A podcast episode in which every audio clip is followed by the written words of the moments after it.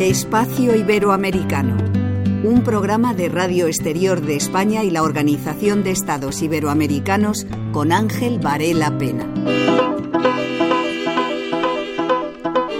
Café Lab es el proyecto desarrollado en el corazón cafetero de Colombia que acaba de ganar la segunda edición del Premio Innovación y los ODS en los centros educativos. Casi 400 estudiantes y 530 familias de un entorno rural se benefician de esta iniciativa. Aprovechar los residuos que genera la producción cafetera para fomentar el emprendimiento, reducir la contaminación y potenciar un ambiente saludable. El docente líder de este proyecto, Ramón Maje Floriano, explica que esta iniciativa ha recibido numerosos galardones en los últimos seis años. Desde el año 2017 y hasta la fecha hemos obtenido 32 premios regionales, nacionales e internacionales. Todo esto nos ha permitido visibilizar nuestra propuesta de investigación. Hemos obtenido dos reconocimientos muy importantes en las últimas semanas, aparte efectivamente de la Organización de los Estados Iberoamericanos y uno de ellos es la mejor escuela del mundo, reconocimiento que nos otorga la Fundación T4 Education o la condecoración más alta que puede otorgar el Congreso de la República de Colombia, la Orden Simón Bolívar, por nuestro trabajo en la sostenibilidad ambiental y por el ejercicio de resignificación en el currículo institucional.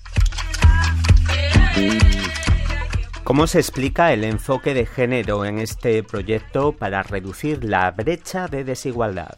En la fase de transferencia lo que buscamos con el estudiante es que a través de grupos de trabajo diseñe, prototipe, pruebe y evalúe una solución de los residuos. En ese ejercicio están divididos por nodos direccionados por un director científico, hay un responsable de materiales, un vocero y un secretario. La mujer se asume que culturalmente no es buena, entre comillas, para estudiar carreras STEM. Sin embargo, nosotros queremos demostrar que no es así. Las mujeres son las líderes científicas y desde allí hacen un trabajo excepcional en el ejercicio de la economía circular, por ejemplo, generando y almacenando energía eléctrica a través de la pulpa y las aguas mieles del café. Son líderes, por ejemplo, en el diseño, prototipo, evaluación y mejora de jabones exfoliantes a través de uno de los residuos del café. ¿Es necesaria más financiación para que las comunidades rurales sigan avanzando con iniciativas como esta? Es importante el ejercicio de la financiación para tener sostenibilidad. Nosotros contamos con la fortuna de participar en eventos donde los premios, aparte de, viajes para sensibilizar, para concienciar a la comunidad en torno a la problemática cafetero, pero también tenemos recursos económicos que nos permiten financiar el proyecto, mejorarlo cada día.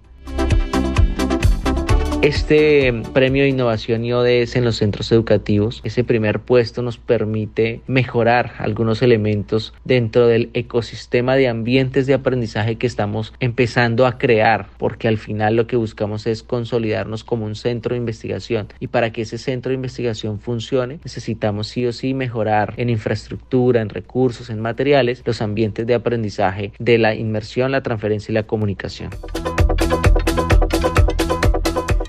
Para finalizar, Ramón explica los planes de Café Lab para el futuro.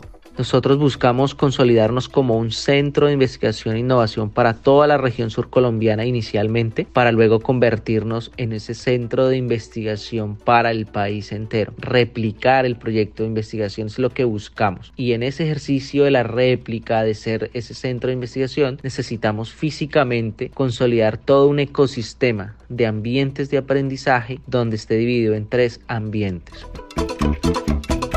primer ambiente de inmersión donde se desarrolle una radiografía completa de los residuos del café, en otras palabras un laboratorio de ciencias, un ejercicio de un taller Steam Maker donde podamos desarrollar nuestros prototipos y un ejercicio de comunicación para poder, como su nombre lo dice, comunicar a la comunidad sobre la fase 1 y la fase 2 del proyecto. Terminamos los espacios dedicados al proyecto ganador de la segunda edición del Premio Innovación y los ODS en los centros educativos. Pueden encontrar más información sobre las actividades de la OEI en su página web oei.int y en sus redes sociales y seguir los contenidos de Radio Exterior a través de la plataforma RTV Audio. Les dejamos con la canción Edén del músico colombo italiano Montoya. Hasta la próxima semana.